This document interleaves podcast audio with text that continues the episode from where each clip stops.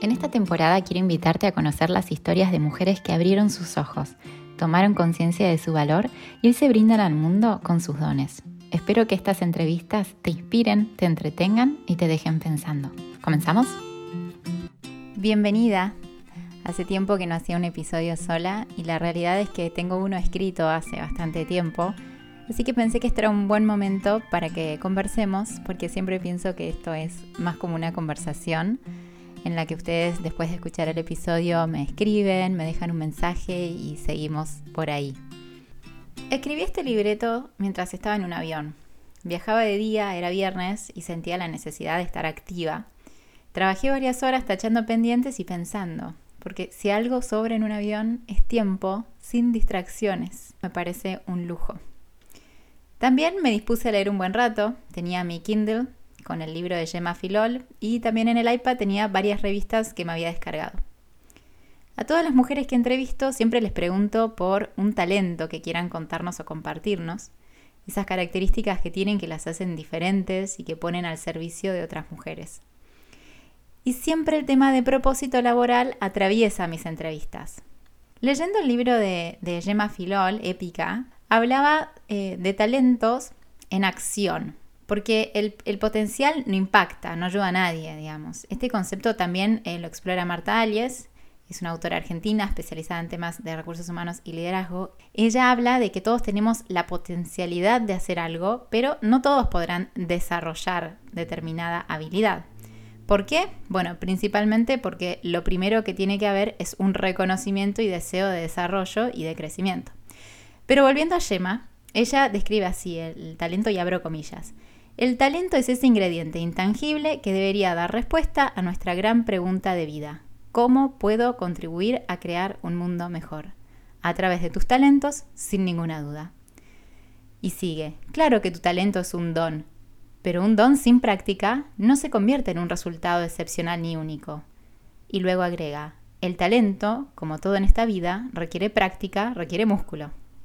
Me encantó leer estos párrafos porque están totalmente alineados con lo que yo pienso y con este podcast.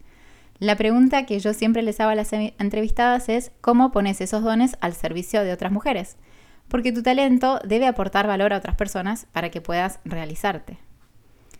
Más tarde, en el mismo vuelo, me dispuse a leer una de las revistas que me había descargado, Woman's Health, y me encontré con un artículo escrito por Amelia Arnish, espero pronunciar bien el nombre, titulada Craft the Life You Truly Want, algo así como Diseña la vida que realmente quieres.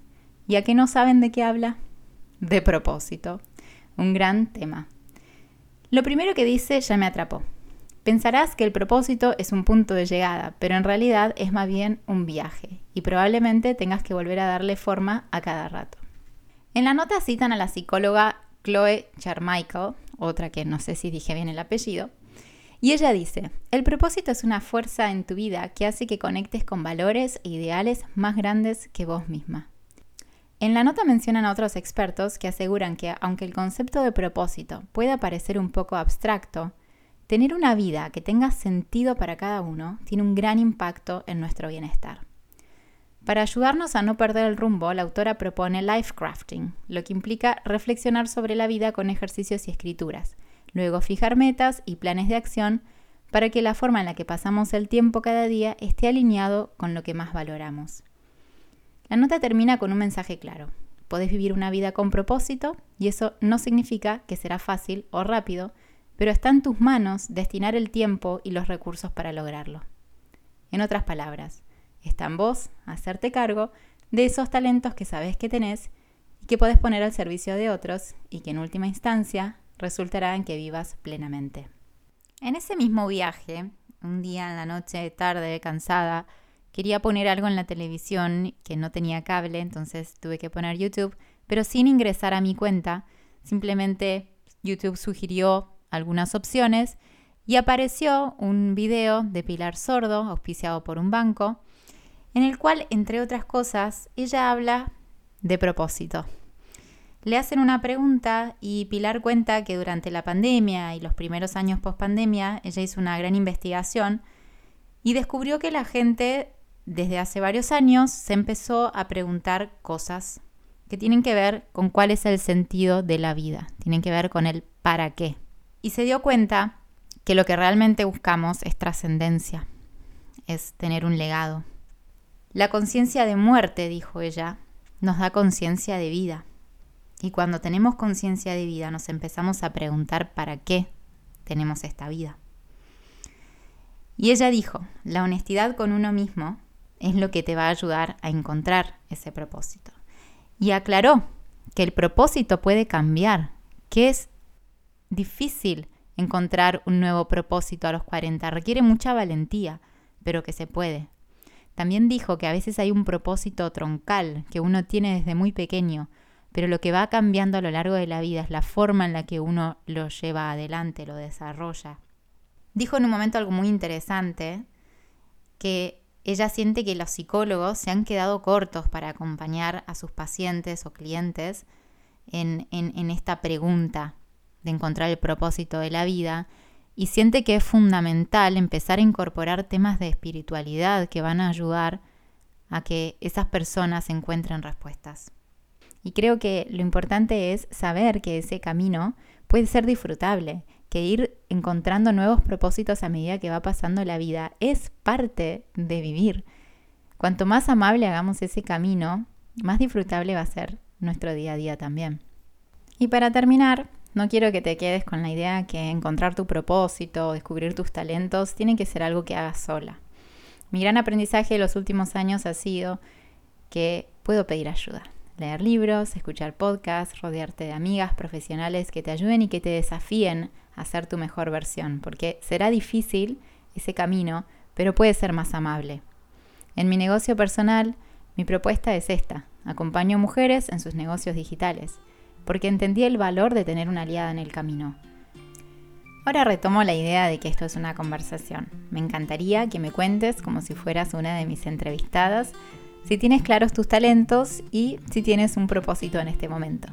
Y por último, ¿te animas a contarme cuáles son? Si ante esta pregunta te quedas frisada, como me pasaba a mí hasta hace poco, te comparto dos recursos que te pueden ayudar. El primero es el libro que mencioné antes, Sé Épica de Gemma Filol. Es un resumen de lo que significa tener una marca personal, con varias preguntas que te van a hacer reflexionar e ir moldeando tu marca en base al valor que tenés para aportar.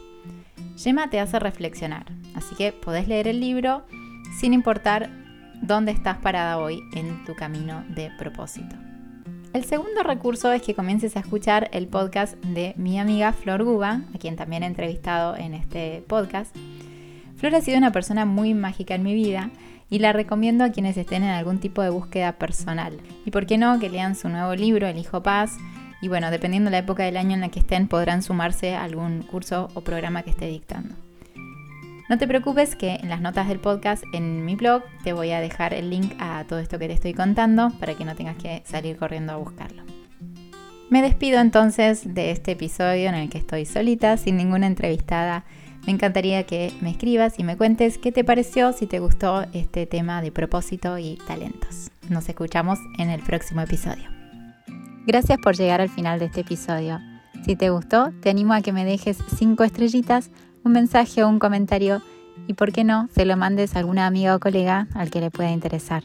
Hasta el próximo episodio.